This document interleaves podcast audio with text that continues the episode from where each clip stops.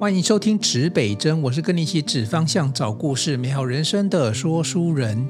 哦，最近我们节目非常精彩哦，邀请到好多的来宾来到我们的现场。那早期我们不只是从这个理财的角度哈，然后也有很多的职人来到我们的现场，包含很厉害的这个精通客家创意料理的职人。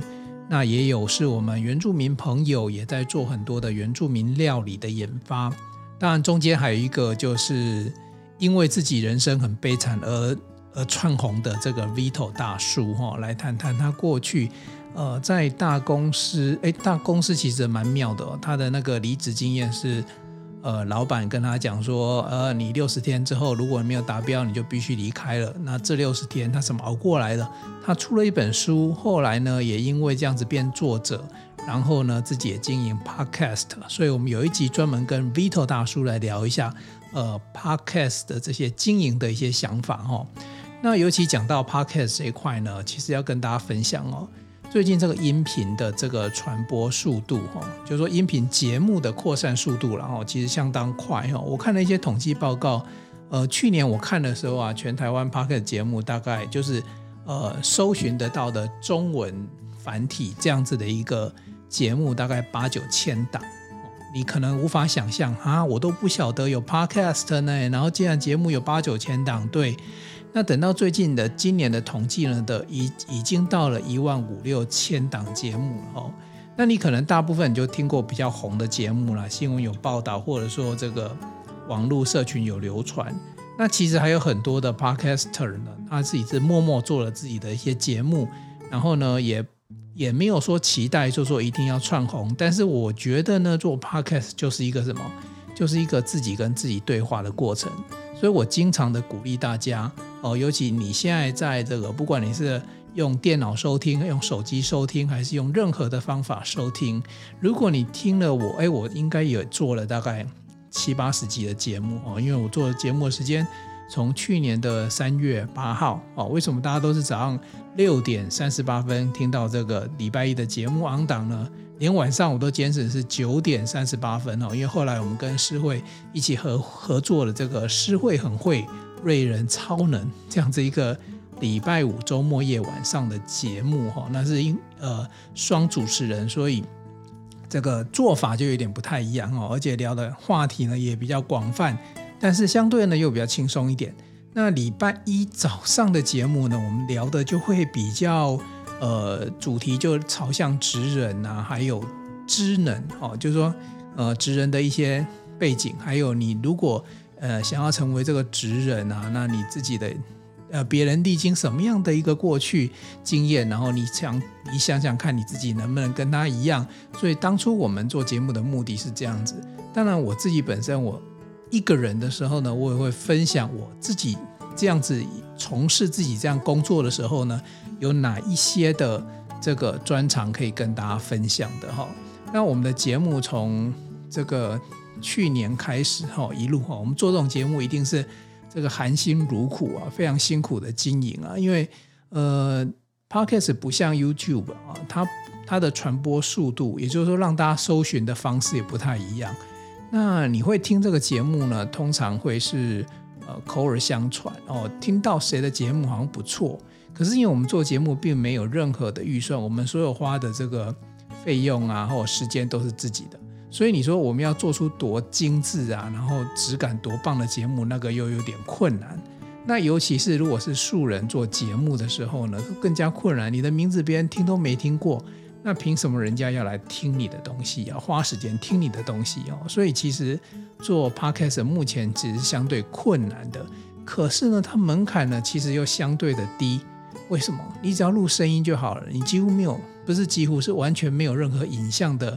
呃，拍摄跟剪辑的需求，那声音来讲，如果你没有那么要求的话，其实你也可以透过简单的录音设备录下来，甚至于录音笔就可以喽。那你只要有好的一个录音环境，你就可以把你的声音上传到 hosting，那你就可以开始是一个呃 podcaster 这样子的一个一个角色了哈。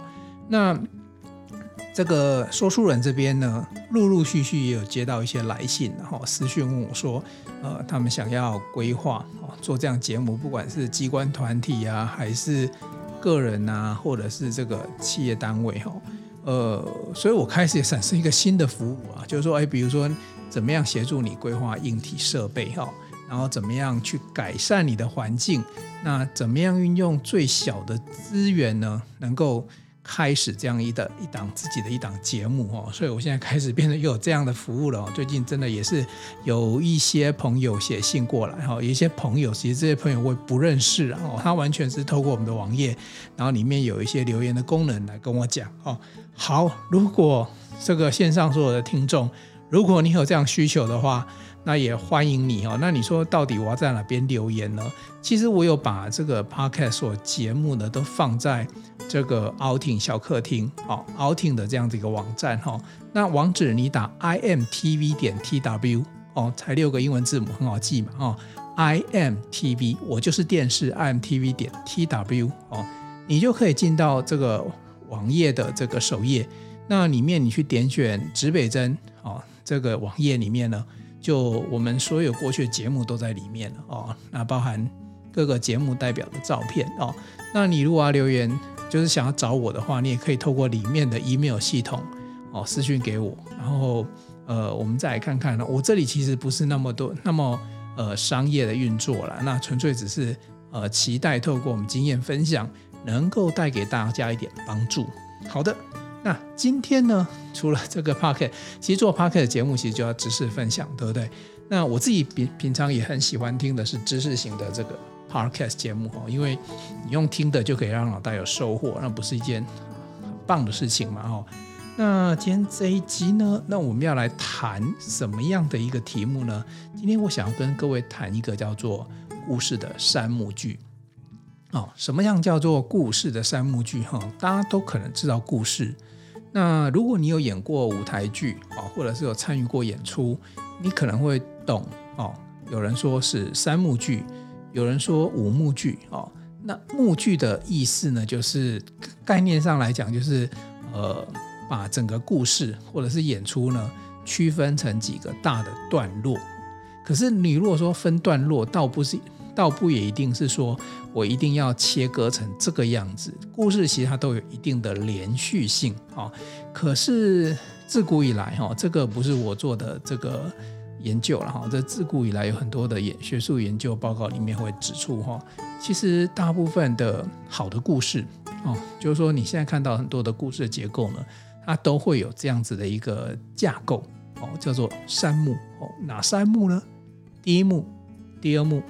第三幕哦，你说这么简单吗？就这样子吗？对，确实，你如果不去特别把功能拿出来看的话，那故事里面确实就是第一幕、第二幕、第三幕哦。好，那这三幕的结构其实都有它自己的功用哦。那我先回过头来哦，我先跟大家分享一下什么叫做故事哦。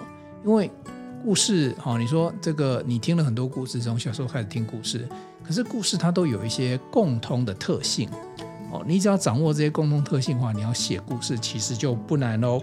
好，第一个我们讲故事啊，它一定有一个前因后果的关系，就是因为某件事情，所以引发另外一件事情，所以它一定会有一个前面发生跟后面的结果的一个巧妙连结啊。那你说这当然啊，那没有。没有这样子的一个前因后果，怎么叫故事啊？对，所以你要写故事很简单，你就很简单去想象说，好，我因为怎么怎么怎么，所以呢发生了一件什么什么什么，结果怎样怎样怎样，有没有？我讲，我不用两秒钟，可能它就是一个故事结构哦。我因为怎样怎样怎样发生了什么什么什么，最后结果怎样怎样怎样，有没有？我三句话。其实简单来讲，这三句话也是故事三幕剧的一种结构了哈。好，这是一个大家先记得，它一定有个因果关系哈。我之前写讲的比较快，我说哎，故事都有因果关系，大家都讲阿弥陀佛，他会联想到这个人生的因果。但是我觉得因果确实的有因，你种下什么因才会得下什么果嘛。所以其实，在故事三幕剧里面的因果关系其实是也很正常的哈。好。那你说有因果关系，那还有什么共同特点呢？第二个，故事大部分都是一个时间轴所组成的一些元素哦，应该讲说，呃，不同的这个素材在同个时间轴哦里面所组成的一连串叙事的一些做法哦，这个其实听起来很饶舌或者很学术了哈，因为学术话就要讲，就是要很明确的去定义故事嘛哦。那我们简单来讲，就是说故事它大部分它都是跟着时间走的，不管你是顺转还是逆转，还是你要跳着转哦。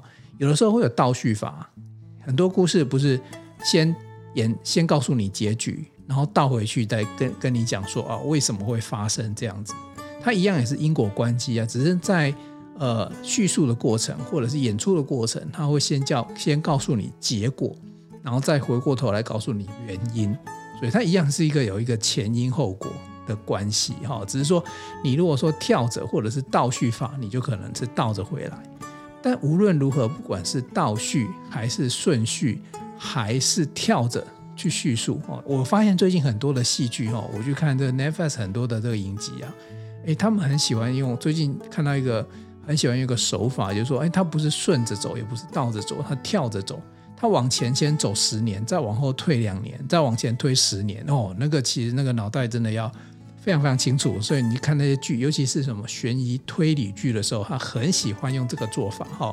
呃，我记得《华灯初上》，《华灯初上》其实有这样子的一个叙叙述故事的一种方法。你会看到，哎，这个好像很久以前哦，很久以前这个五条通里面发生的事情，然后又跳到哎真实世界里面，比如说发生了命案。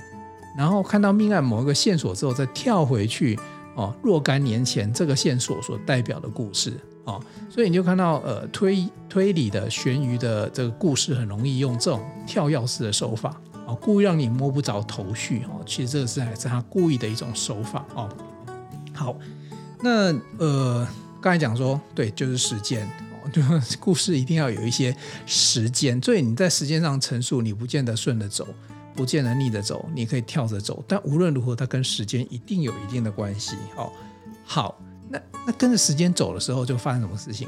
就会有剧情，啊，就会有剧情。那剧情是什么？哦，你看哦，剧本身联想是故事，对不对？那个情的这个字眼，你可以想象情感，哦，感情。那我为什么特别讲剧情？啊，因为。人的感情会跟着这个故事做一些高潮起伏哦，所以这个就是变成剧情。所以你想，你想想看哦，跟着时间走，你的心脏会蹦蹦蹦蹦跳哦，那你的心情也会慢慢的这个暗淡一点哦，低落一点，你也可能很兴奋哦。我举最近这个大家非常夯的一部电影哦，这个《Top Gun》捍卫战士独行侠。我想很多人都已经看过这这一部电影哦。你去想想看，这个电影里面啊，是不是一开始这 Tom Cruise 哦演的这个独行侠里面呢，意气风发哦，然后呢中间呢他就必须面对科技的挑战哦。那我不爆雷，因为很多人没有没有去看过这部电影哦。那可能他又必须呢回到他操作战机的那个那个世界里面来哦。那操作战机，你你想想看呢、啊？它其实是有时候可能面对很大的挑战哦。所以其实像你看一部电影一百二十分钟，其实你的心情是会跟着起伏，不然你不会坐在戏院里面乖乖坐两个小时。你一定是你的情绪被这一部电影带着走哦。所以有因果关系哦，有时间的运行，然后有剧情的高低起伏。好，这些其实都是所有故事，不管什么样类型的，悬疑的啊、推理的啊、爱情的啊、喜剧的啊，几乎都有这样的一个特性。哦，好，我们来看哈，故事有这样子三个特性，对不对？好，那我们回过头来，什么叫三幕剧？因为刚刚的那些共通特性的关系，所以你就可以把故事。好，我们想象故事是一个时间轴，我们假设是正常顺着走好了。好，我们用最简单的方式，各位去想象看，这个你看电影的时候，从进戏院坐下来哦，前面巴拉巴拉告诉你啊，这戏院的逃生路径哦，然后请关手机，巴拉巴拉开始开始戏的时候呢，第零分钟开始，然后一直到你最后这个 credit 落下来演职员表，然后告诉你结束了，开灯，这一百二十分钟。好，我们就以电影来讲，各位比较有概念哈，它就是一个一百二十分钟的故事嘛，对不对？好，那第一个我们就知道时间要开始走了哈。好，那再过来我们讲说，呃，跟着时间走，你的内心、你的情感会开始有一些变化。那这就是剧情开始要有堆叠了。那各位可以想象哈，我们我们啊，我们现在在空中用声音嘛，我们直接就想象，你把时间呢当做横轴啊，或者叫做 S 轴哦，从零到一百二啊，由左到右画一条线。哦，好，那你现在呢，再从这个零点哈原点的地方呢往上画一条 Y 轴，垂直一条轴。那我们叫这一条轴叫什么？这条轴呢叫做剧情线啊。那什么叫做剧情呢？因为其实心情或情感很难量化去形容，对不对？那你就把它想象，你到电影院里面，你坐下来，然后旁边放一杯可乐，手上还抱了一个爆米花，然后爆米花在啃两口的时候呢，电影呢就准备开始。这时候你心情是很平淡的，为什么？就是你也不知道故事要发生什么事情，对不对？好，那慢慢的你就跟着故事走的时候，你就开始紧张、刺激、悬疑，甚至还会痛哭。还会大笑，这时候相对于你刚坐下来那一刻，你的内心是不是就有高潮起伏？哦，那我们把所有的喜怒哀乐这种心情都当做一个，如果是可以量化的指数，比如说比比起刚刚的坐下来的那个时间呢，这个开心了十趴哦，或者是难过了二十趴哦，那它就会开始往上堆叠。那如果又没有情绪，又回到零。那其实你有没有发现，你坐到电影院里面的时候呢，你的心情一定是从平复的时候，非常非常没有感觉，非常或者是很，就算你很期待这部影片好了，可是你期待看电影跟电影故事里面的情绪是两回事哦。一个是叫期待，对不对？一个是你的情绪被电影里面的这个这个故事剧情带着走哦。好，所以我们就很简单的，我们就感觉得到，感觉得到看电影的时候从。第一分钟开始，到第一百二十分钟，你的内心起伏的变化。那故事三幕剧是什么？故事三幕剧就是带着你，哦，或者是说我们讲直白一点好了，设计好要把你带出情绪的那个整个设计的路径。哦，那呃，因为现在我们没有画面，哦，所以我无法画图给你看，但我用口述的，简单来讲哦。在三幕剧里面，我们刚才不是讲第一幕、第二幕、第三幕？你现在也有 S 轴跟 Y 轴了哦，有一个时间对剧情这样子一个概念。那我们就继续往下走，就是说你进到做定位之后呢，往下了，就是电影一开始的时候呢，你情绪慢慢会增加，哦，你就想象了一条线呢，就继续往上。那你可能看到某一些状况的时候，或者是某一些剧情的时候呢，特别的兴奋，小兴奋了一下。哦，就就到某一个高峰，可是呢，又回到又回到平静哦。那回到平静之后呢，下一步你又开始发现，哇，又又有重大的这个任务或者是困难要挑战，你的情绪又跟着往上走啊，继续往上走走走走到这个整个困难被解决了，任务达成了，呃，爱情的话是这个。看到这个男主角跟女主角终于在一起了，甚至有时候终于不在一起了哦，那他就是达到一个最高潮的地方，然后再回到一点点的平静哦。好，故事三幕剧要告诉我们哦，整个故事里面会约略有三个阶段，第一个阶段叫做铺陈，也就是我们的第一幕，好，然后呢，故事的第二阶段呢叫做冲突，也就是我们三幕剧的第二幕。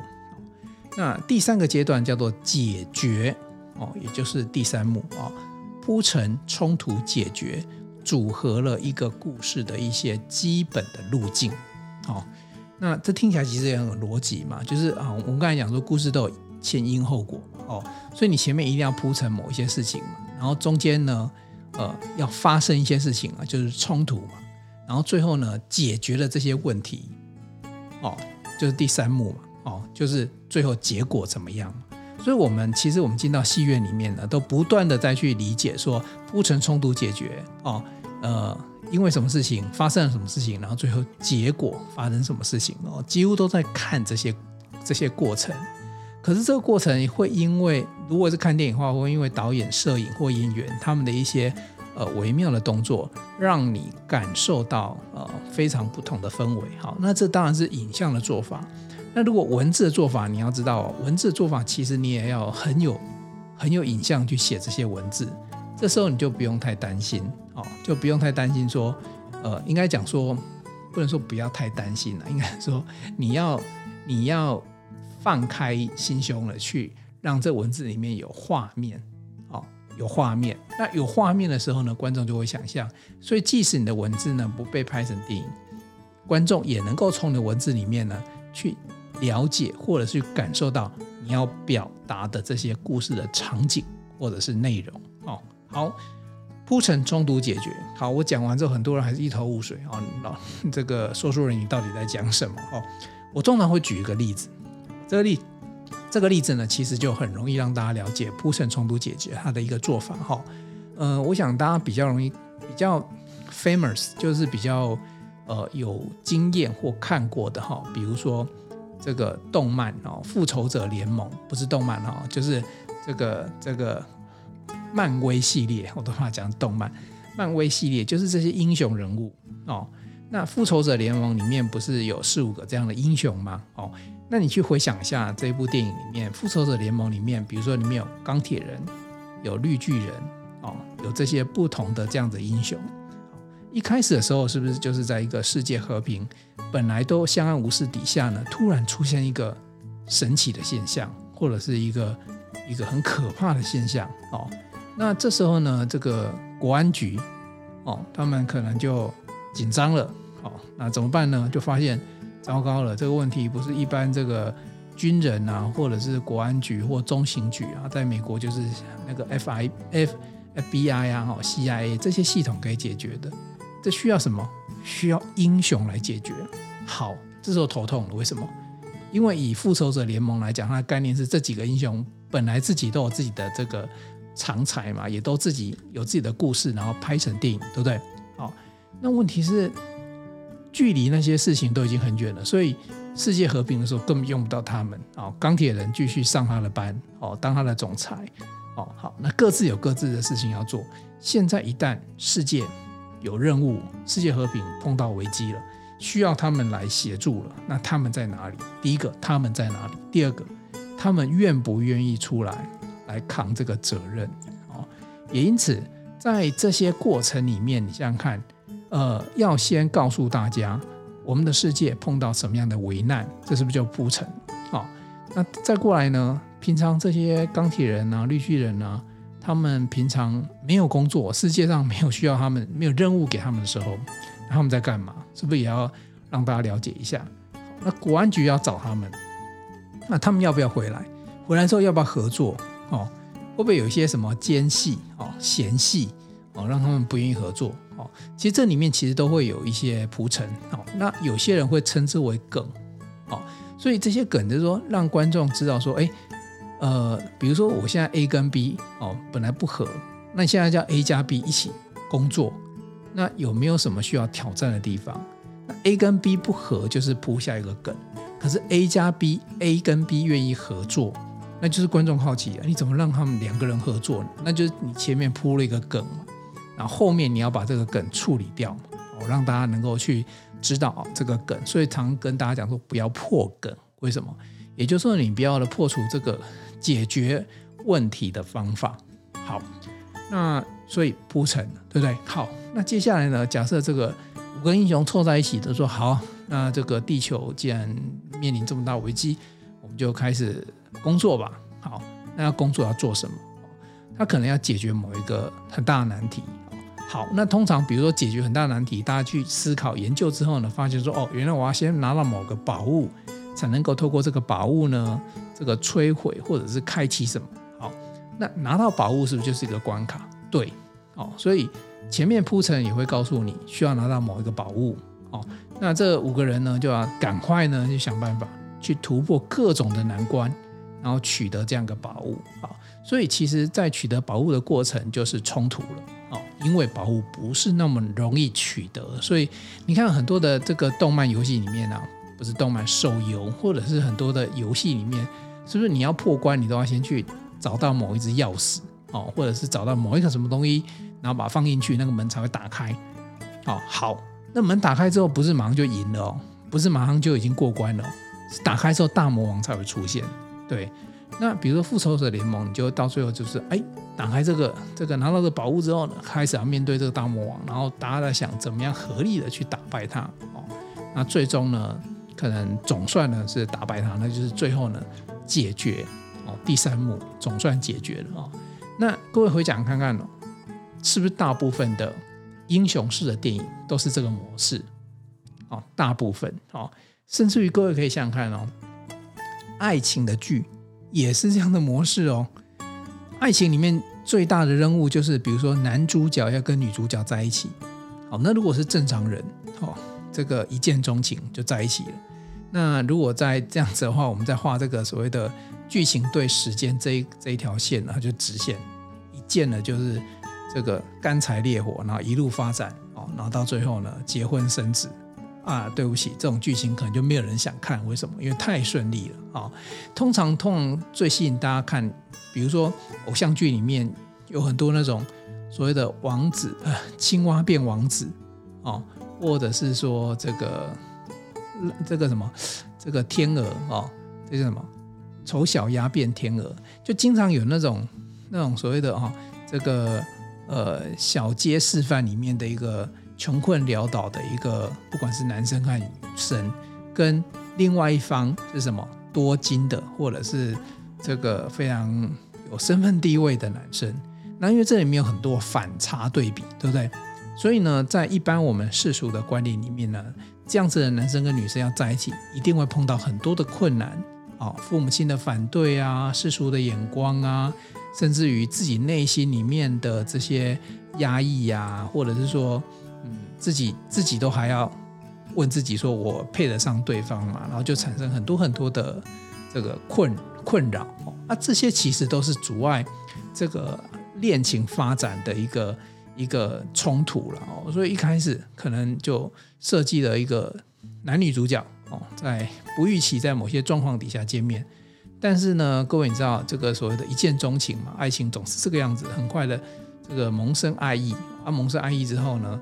但是因为很多的问题不能在一起，哦，好，比如说中国最古老的故事《梁山伯与祝英台》，不就是这样子吗？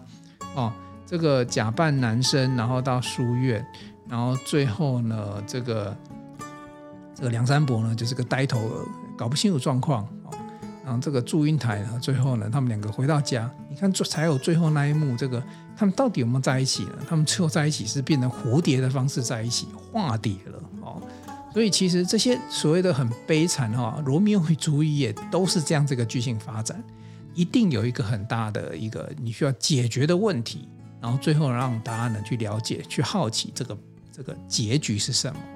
所以其实你说写故事有时候可能比写作文起承转合其实还要容易一些哦。起承转合它还有所谓的哦开场白哦，然后呢承接这个开场之后发生事情，然后一定要有一个转折哦。其实故事有很多的转折啦，不是不止一个哦。和那最后有个结论，其实有一点点异曲同工之妙，只是我觉得三幕剧更直白了，铺铺梗，铺下一个音，然后发生什么事情，最后产生什么结果，几乎所有的故事就按照这样方式去写，几乎就会得到一个很完整结构的故事啊。所以如果你到现在还不太会写故事的话，你还是只会听故事的话。第一个，我建议大家，你可以去拆解别人的故事，你可以去拆解电影，你用三幕剧来看看什么叫铺陈、冲突、解决。哦，好，那这是一个。那其实除三幕剧除了这件事情，你还还有好多可以分享的。比如说，那你觉得时间的分配呢？这三幕时间怎么样分配比较合理呢？其实没有一定答案哦。可是呢，它有一些共通的一些 原则跟方法哦。然后再过来呢，就是这个结局，哦，结局一定是高潮迭起嘛？最后一定是美好的结局吗？还是会有什么样留下悬念的结局呢？哦，其实各种结局，你们在看电影的时候，一定都也会看到这样不同的结局哦。那我想这个部分我们留待下一次有机会再跟大家分享哦。就是当你大家懂三幕剧之后呢，在时间的比例呀、然后在开始啊，哦，比如说你要设计的开场的时候，怎么样设计才是一个好的开场？然后怎么样结尾哦，才是一个适当的结尾，或者是呃让人家留下怀念的结尾哦。我觉得这里面有很多东西，我们另辟一集来跟大家来分享这样子的一个故事的一些设计。那今天这一集呢，主要让大家了解、哦，故事有一个三幕剧的结构哦，铺陈、冲突、解决。故事有一个共同的一些呃这个征兆哦，故事有一些共同的元素，比如说故事一定都有前因后果啊，故事一定大部分都跟时间有关系呀、啊。诶，如果定格，还真的不知道怎么样讲那个故事哈、哦。还有呢，故事一定会有一些剧情的高潮起伏。哦，好，那这集其实我其实想导入一个，除了写故事之外，想跟大家分享一句话，就是说，人生就是一连串的三幕剧，懂看剧就懂人生的剧。人生就是一连串的三幕剧，懂看剧就懂人生的剧啊、哦。所以其实会写故事不是只有很厉害会写故事而已。其实人生都是这样子的，人大家讲人生如戏嘛。好，既然人生如戏的话，人生就是很多三幕剧去组合。那这里面也有很多的这个人生哲学在这里面。那一样，我们找时间来跟大家好好分享一下。如果你懂人生的三幕剧啊，你懂三幕剧，你就会懂人生的三幕剧。那怎么样让自己帮助自己活在一个比较快乐，甚至于不断走向高峰这样子的一个戏剧高潮里面？哎，这里面其实也有很多。小小的哲学可以跟大家分享哦。那今天这一集呢，就先简单分呢分享到这里。那有机会我们继续再把不同的话题跟大家分享。好，东南西北指方向，找故事，正生指北生，一起美好你我的人生。我们下一集见喽，拜。